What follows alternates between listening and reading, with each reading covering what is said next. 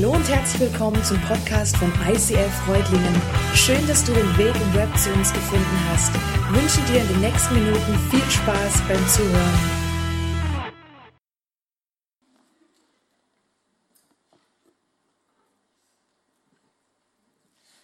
Modern Family. Herzlich willkommen zur neuen Serie hier im ICF.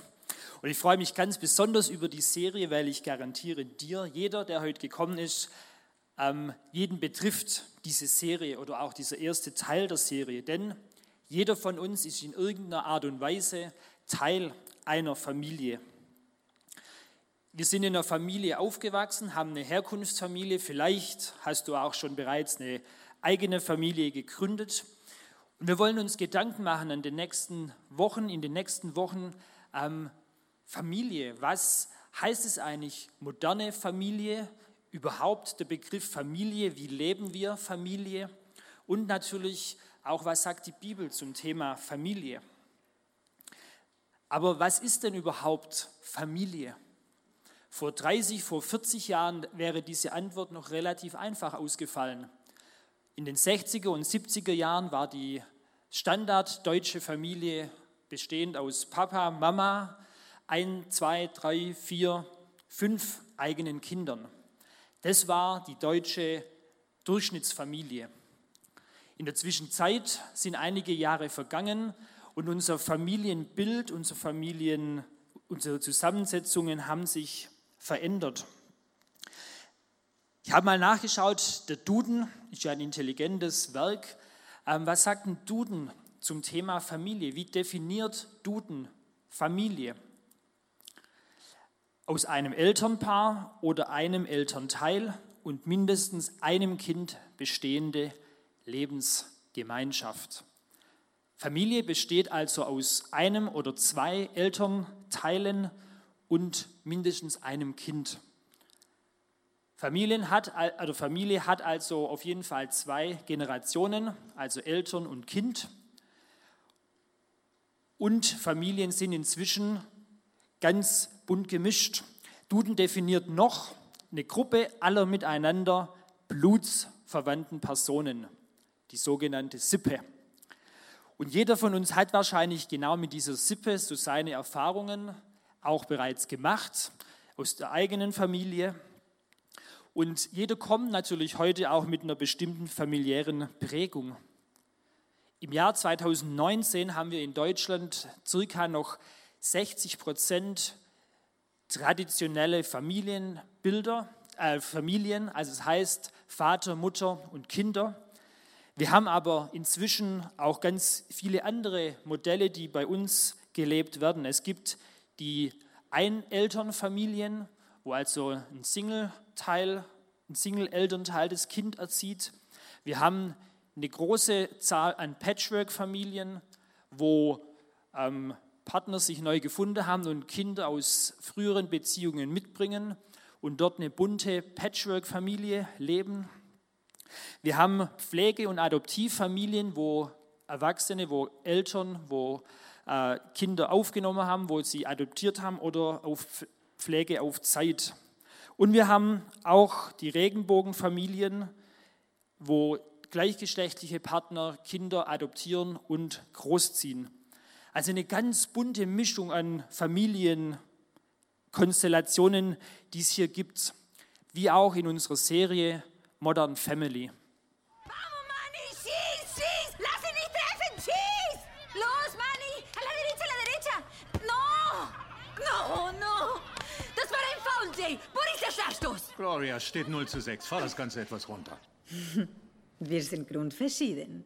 Jay kommt aus der Großstadt. Er hat eine erfolgreiche Firma.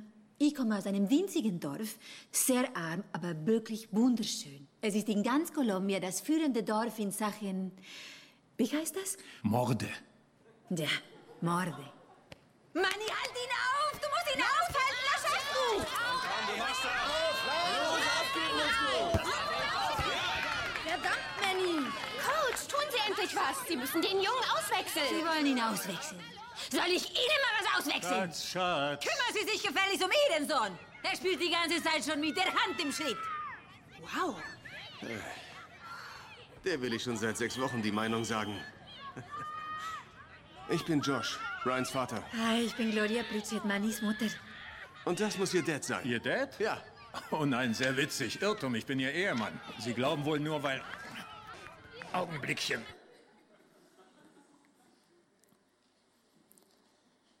Der ganz normale Familienwahnsinn. Wer selber Kinder hat oder in einer Familie lebt, in der Kinder vorkommen, kennt vielleicht solche und ähnliche Szenen zum Thema Familie. Die Serie Modern Family ähm, zeigt ganz unterschiedliche Familienkonstellationen. Jay, der ältere Herr, ist verheiratet in zweiter Ehe mit Gloria, die aus Kolumbien stammt und ihren Sohn Manny mit in diese Ehe gebracht hat.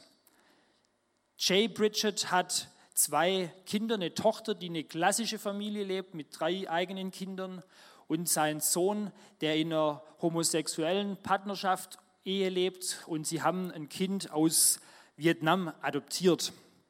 Also diese Serie spiegelt ähm, das wieder, was wir auch in unserem Land, in unserer Umgebung sehen. Es gibt unterschiedlichste Familienkonstellationen. Und es ist ein spannendes Thema, die, das Thema Familie, Ehe. Und in Kirchen und in Gemeinden wird dieses Thema sehr stark diskutiert. Es wird sehr viel darüber gestritten. Und es ist ein Thema, das sehr, sehr viel Möglichkeit bietet, mit der Moralkeule zu kommen und zu sagen, was ist jetzt richtig, was ist falsch, du lebst es richtig, ich lebe es richtig natürlich, du lebst es falsch. Was ist das Thema, was auch die Bibel da dazu sagt, zum Thema Familie? Wir kommen ja aus der Serie Träume. Was träumen wir als Gemeinde? Wofür stehen wir als Gemeinde? Und in unserem Heartbeat als ICF Reutlingen steht ein Part, Willkommen zu Hause. Kirche ist eine Familie. Gemeinsam gehen wir durch dick und dünn. Kirche ist jetzt auch noch eine Familie, jetzt wird es aber sehr kompliziert. Wieso ist jetzt Kirche plötzlich Familie? Dazu aber nachher mehr. Wenn wir uns überlegen, was sagt denn die Bibel, was sagt Gott zum Thema Ehe und Familie, dann glaube ich, können wir von zwei Seiten vom Pferd fallen. Zum einen können wir als Christen einfach gleichgültig werden und sagen, hey, ist doch völlig egal. Jeder soll das doch so leben und machen und tun, wie er denkt. Jeder ist doch selber groß und erwachsen und in der heutigen Zeit kann das doch einfach jeder gestalten und tun, wie er will. Oder, und ich glaube, das ist fast die verbreitete Form, wir können verurteilen. Wir sind ganz schnell da drin zu sagen, hey, ich weiß, was richtig ist und wenn es jeder so machen würde, wäre alles gut. Wir kommen ganz schnell dran zu verurteilen und Leute in die Ecke zu drängen und sie eben zu verurteilen. Ich habe mir überlegt, was, was sagt eigentlich die Bibel zum Thema Ehe, zum Thema Familie? Und ich glaube, in der Bibel ist es wie mit so einem Bilderrahmen. Gott hat uns Menschen erschaffen, er hat uns als seine Geschöpfe kreiert. Er hat sich auch die Familie ausgedacht, die Ehe. Und die Bibel, die liefert uns wie so ein Rahmen, wie so ein Bilderrahmen für unser Leben.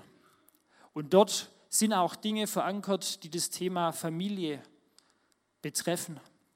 Und Gott hat sich einen Rahmen überlegt, wo er sagt, hey, ihr seid meine geliebten Geschöpfe.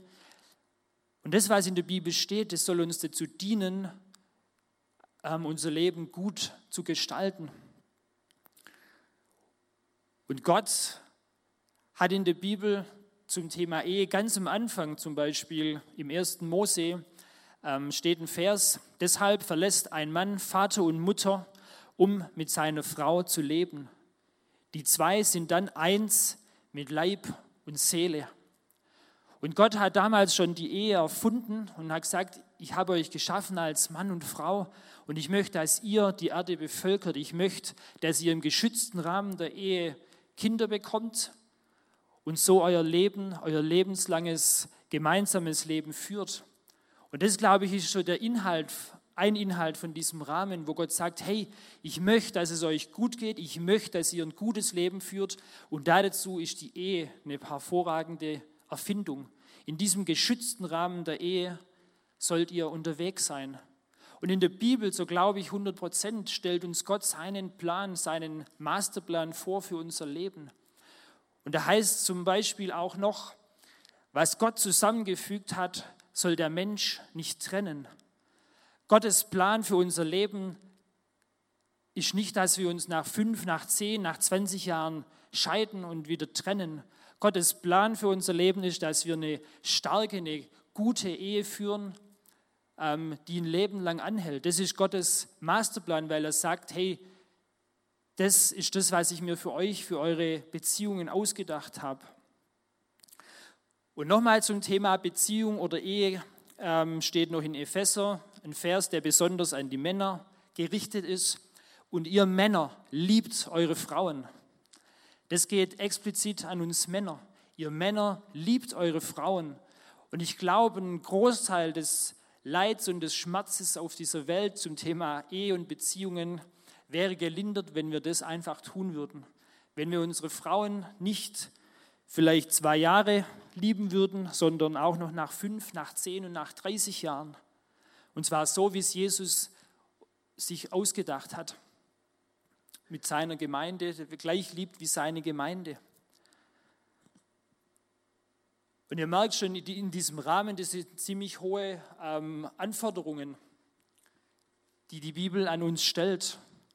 Und in der Bibel steht, stehen auch noch ganz andere ähm, Anforderungen, zum Beispiel in den zehn Geboten oder sonst, an sonstigen Stellen, dass Gottes Plan ist, dass wir ehrlich zueinander sind, dass wir uns gegenseitig lieben, dass wir äh, uns nicht betrügen und nicht, uns nicht abziehen gegenseitig. Ganz unterschiedlichste ähm, Anweisungen für unser Leben, nicht nur zum Thema Ehe und Beziehung. Und ich bin 100% davon überzeugt, dass dieser Rahmen gut ist, den Gott uns gibt. Und trotzdem sind wir alle Menschen, die mal mehr, mal weniger feststellen, hey, ich packe es einfach nicht in diesem Rahmen, ein Leben zu führen, ja, welches Gott für mich auch als gut und richtig empfindet. Und wir gehen immer wieder her als Menschen und stellen den Rahmen beiseite und sagen, hey, ich möchte mein Leben selber bestimmen, ich möchte selber und ich weiß selber, was gut für mich ganz persönlich ist.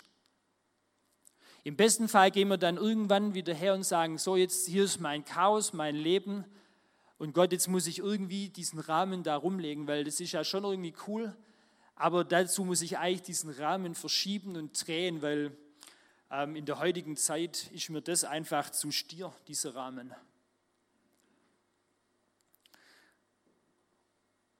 Und ich glaube, alle, wie wir hier sitzen, es gibt Punkte in unserem Leben, wo wir wissen, wo wir ganz genau wissen, dass es uns nicht gelingt, diesen Rahmen einzuhalten oder in diesem Rahmen uns zu bewegen. Und manchmal wird dieser Rahmen oder der Inhalt des Rahmens unser Leben auch einfach gecrashed. Ja, der Ehepartner, der Freund, Freundin läuft weg, wir werden betrogen. Ehepartner stirbt oder sonstiges. Und wir stellen fest, ich bin im Moment vielleicht nicht mehr in diesem Rahmen. Und das ist die gute Nachricht und, oder vielleicht auch die schlechte. Ja, da sitzen wir alle im gleichen Boot. Wir sind alle Menschen und alle sind wir Menschen, denen es nicht gelingt, diesen Plan A Gottes für unser Leben umzusetzen. Aber wie können wir jetzt, wie können wir das schaffen, da damit umzugehen? Wie können wir das schaffen, trotzdem immer wieder zu versuchen, in diesem Rahmen zu gehen, ohne dass wir entweder gleichgültig oder verurteilend werden? Ich habe euch eine Geschichte mitgebracht ähm, von Jesus, wo er, glaube ich, zu diesem Thema ganz klar Stellung bezieht und uns vielleicht einen Weg aufzeigt, wie wir damit auch umgehen können. Und zwar war Jesus in der Synagoge am Tempel. Und er wollte gerade beginnen zu lehren, zu predigen. Es war so ruhig wie jetzt ungefähr und plötzlich geht hinten die Türe auf. Eine aufgebrachte Menge an Männern strömen in den Saal oder in die Halle, wo auch immer. Und sie schreien wie wild durcheinander und sagen, Hey Jesus, guck mal, wen wir dir hier mitgebracht haben. Und sie zerren eine Frau in ihrer Mitte, sie zerren sie durch den Saal und stellen sie genau hierher, genau in die Mitte sodass jeder diese Frau sehen kann. Und sie rufen und sie sind völlig außer sich vor Erregung und vor Zorn und sie sagen, hey Jesus, diese Frau, die haben wir gerade erwischt beim Ehebruch. Wir haben es ganz genau gesehen und wir waren live dabei, wie diese Frau die Ehe gebrochen hat. Die erste Frage, die sich mir bei dieser Story stellt, warum nur die Frau? Warum stellen Sie diese Frau in die Mitte? Soweit ich das weiß und verstehe, gehören zum Ehebruch immer mindestens zwei Leute dazu. Auf jeden Fall, das waren Männer, die hatten was zu sagen, die hatten Macht. Das waren die Schriftgelehrten und die geistliche Elite der damaligen Zeit. Die Frau wird hier als schuldig hingestellt und sie zeigen mit den Fingern auf diese Frau. Von Mann, der auch im Ehebruch beteiligt war, kein Wort. Und ich glaube und ich ja, weiß es auch heutzutage in vielen Ländern, ja, wird genau so ein Thema sehr oft immer noch auf den Schultern der Frauen ausgetragen. Weil die Männer, die sind ja die Starken und wir, die sind die ähm, Gelehrten. Und wenn ich oft mit meinen Schülern diskutiere, in vielen Kulturgruppen, ist es auch heute noch so, ja, die Schwester, die muss überwacht werden. Die Schwester darf niemals eine WhatsApp schreiben mit irgendwelchen Jungs. Aber die Jungs, kein Problem.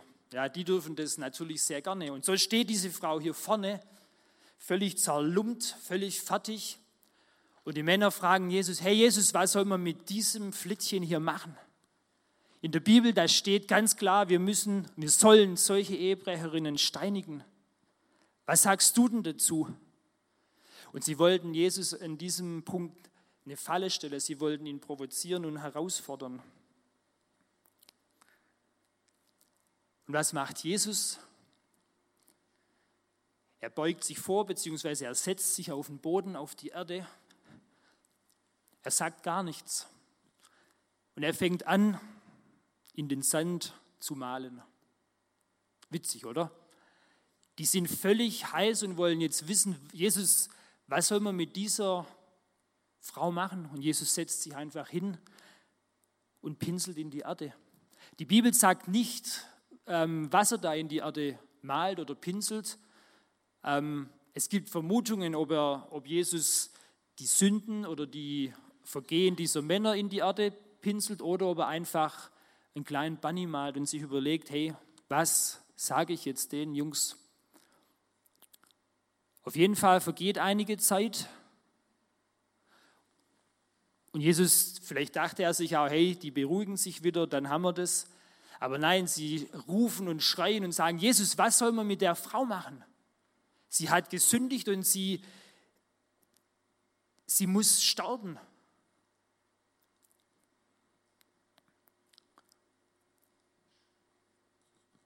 Und dann richtet sich Jesus auf und er sagt zu den Männern, also gut, die Frau, die ist schuldig. Sie hat wirklich Mist gebaut.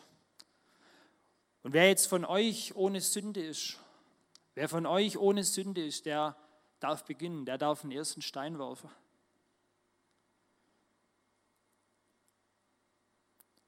Ich stelle mir die Stimmung vor. Ja, Jesus setzt sich wieder hin, pinselt an seinem Hase weiter und wartet mal, was passiert. Vielleicht überlegt sich Jesus auch, ja, ihr hier die großen Machos spielen, aber wie geht es euch daheim? Wie behandelt ihr eure Frauen? Wer von euch ist selber schon mal fremd gegangen? Wer von euch schaut sich daheim auf dem Smartphone zwielichte Filmchen an? Aber ihr kommt hierher und verurteilt diese Frau. Und Jesus merkt, wie die Männer weggehen, einer nach dem anderen. Die Ältesten unter ihnen gingen als Erste. Zuletzt war Jesus allein mit der Frau, die immer noch dastand, wo ihre Ankläger sie hingestellt hatten. Und dann fragt Jesus eine fast schon witzige Frage, ja, wie wenn er es nicht bemerkt hätte. Er fragt die Frau, wo sind sie geblieben? Hat dich keiner verurteilt? Hat dich keiner mit dem Stein abgeworfen? Und die Frau sagt zu ihm, nein, Herr, keiner.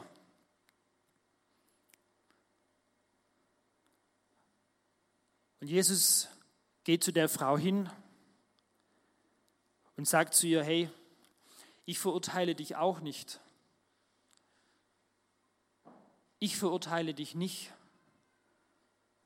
aber jetzt geh hin und sündige von jetzt an nicht mehr. Ich glaube, an dieser Geschichte, an dieser Story aus der Bibel können wir einiges lernen. Jesus ist nicht gleichgültig und er sagt nicht zu der Frau, hey, alles easy, komm in der heutigen Zeit. Wenn es dir gut tut, die beruhigen sich schon wieder, mach einfach weiter. Nee, das sagt Jesus nicht. Jesus sagt, ich verurteile dich nicht, aber jetzt geh hin und ändere dich, ändere dein Leben, ändere deine Einstellung. Jesus ist nicht gleichgültig, aber er ist nicht verurteilend. Und er hält auch dieser Frau keine Vorträge moralischer Art und sagt ihr, hey, das macht man doch nicht. Ja, das weiß die Frau ganz genau selber. Sie weiß ganz genau, dass es nicht in diesem Plan A Gottes ist, ähm, die Ehe zu brechen.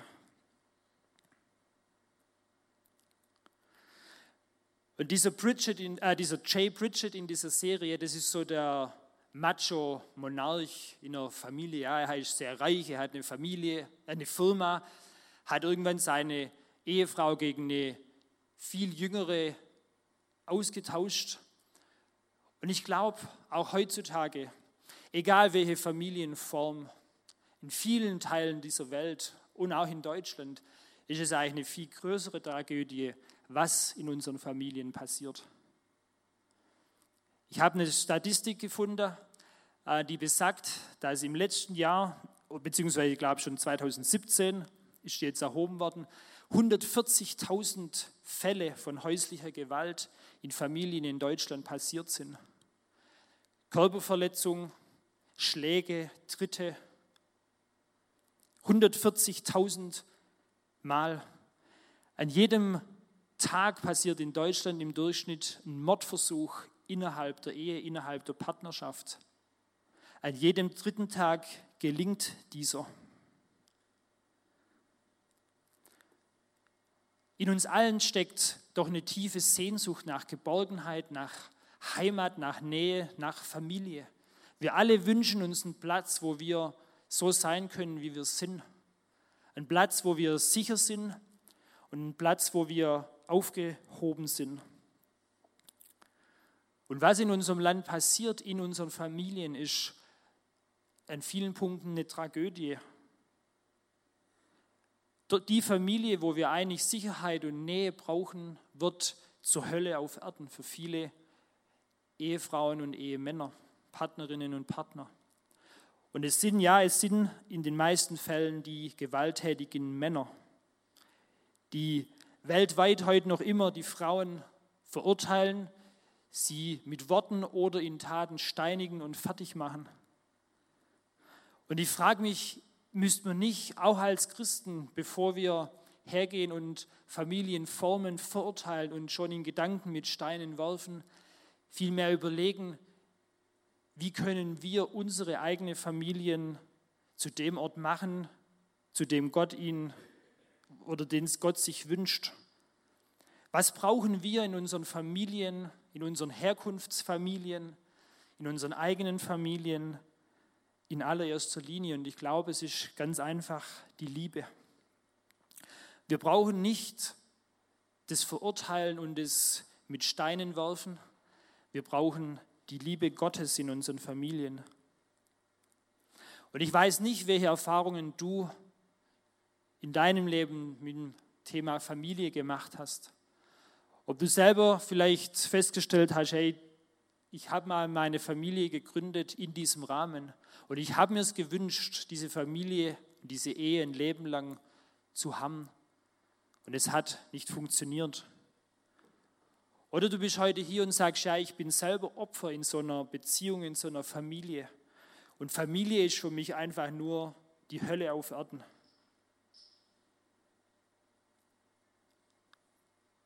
Und ich glaube, wie diese Männer, die hier diese Frau in die Mitte gezerrt haben, bevor sie sich überlegt haben, wie lebe ich eigentlich Familie? Und wie viele Kinder in Deutschland werden jeden Tag in der eigenen Familie fertig gemacht, niedergemacht, geschlagen, psychisch malträtiert? Und die Folgen für diese Kinder und auch Partnerinnen und Partner sind nicht absehbar. Ich erlebe es jeden Tag, was passiert, wenn Kinder, die im ersten, zweiten, dritten, dritten, vierten Lebensjahr zerstört werden, wahrlich zerstört werden in Familien. Und es bricht mir einfach das Herz zu sehen, was aus Kindern wird, die von, von ihrem ersten Tag an nicht geliebt werden, die keine Liebe in ihrer Familie, in ihrer Ehe, in ihrer modernen Familie vielleicht sogar erfahren. Und Kinder, die mit vier, fünf Jahren durch sind, fertig sind und es gar nicht wissen, was es eigentlich heißt, geliebt zu sein.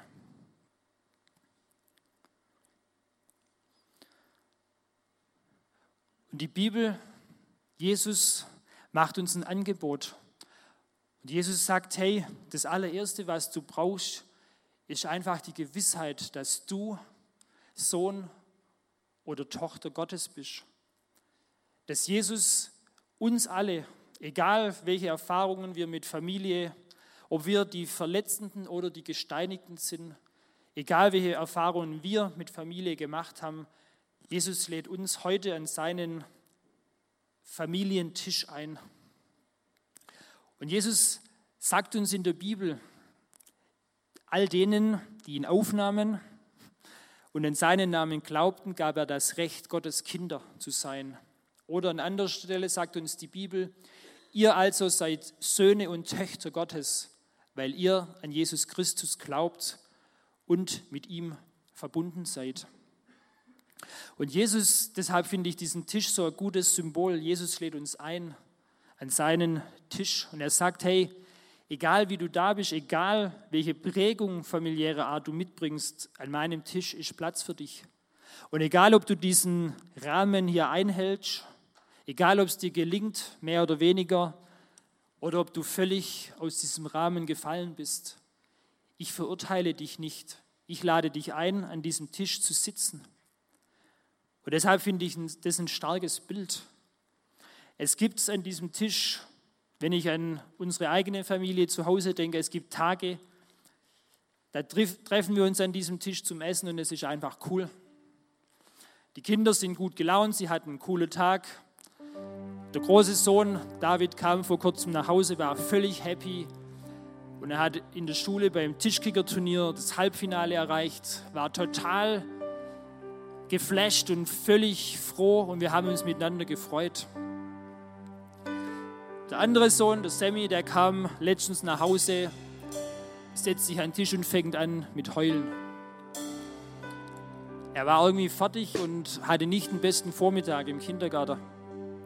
Nach einer Weile hat er rausgelassen und hat gesagt, ja, er und sein Kumpel, spezielles Gespann, aber die zwei ähm, haben die niegelnagelneue Wachstischdecke im Kindergarten ähm, vollgepinselt mit Wachskreide. Das neue, die neue Tischdecke, das allererste Mal da. Die zwei haben euphorisch irgendwelche Schiffe gemalt und leider ähm, war nachher die ganze Tischdecke schmutzig. Die Erzieherinnen fanden das überhaupt gar nicht cool und haben ihnen eine Woche ähm, den Platz an diesem Tisch verboten. Er darf eine Woche nicht mehr malen. Für ihn, in seinem kleinen Kinderherz, ist einfach die Welt zusammengebrochen. Und es war eine Situation, wo wir, ähm, ja, wo einfach, wo für ihn super traurig war. Und natürlich könnte ich jetzt hergehen und sagen, hey, du Loser, ja, sowas macht mir doch nicht raus hier. Ja, du hast hier keinen Platz mehr. Sowas gibt es bei uns nicht. Oder ich kann, ich könnte zu ihm sagen, hey, alles easy, Junge. Die sollen sich mal nicht so anstellen. Ja, die können neue kaufen. Kannst nächstes Mal wieder machen. Wäre mindestens genauso dämlich. Oder ich kann zu ihm sagen und sagen, hey, Sammy, es war jetzt nicht die beste Idee, ähm, aber wir haben dich trotzdem lieb. Und ich glaube, das ist, was uns Gott heute auch mitgeben möchte. Gott sagt nicht zu allem, was wir tun, hey, super easy. Aber er sagt niemals raus hier und er sagt niemals, du bist nicht mehr mein Sohn und du bist nicht mehr meine Tochter. Egal wie weit ich vielleicht von diesem Rahmen auch weg bin.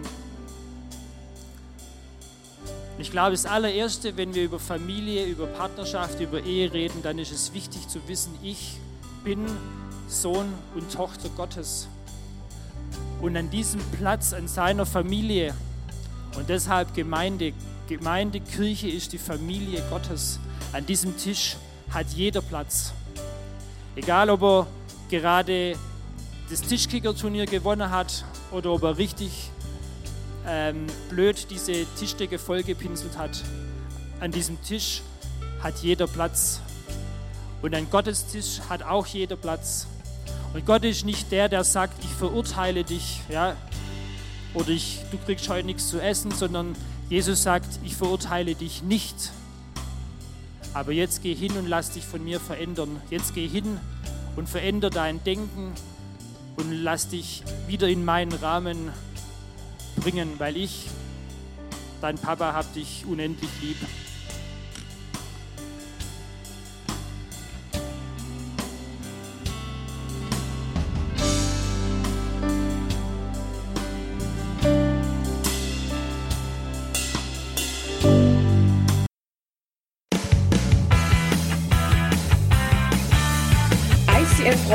Sagt Dankeschön fürs Reinklicken. Weitere Infos findest du unter www.icf-reutlingen.de.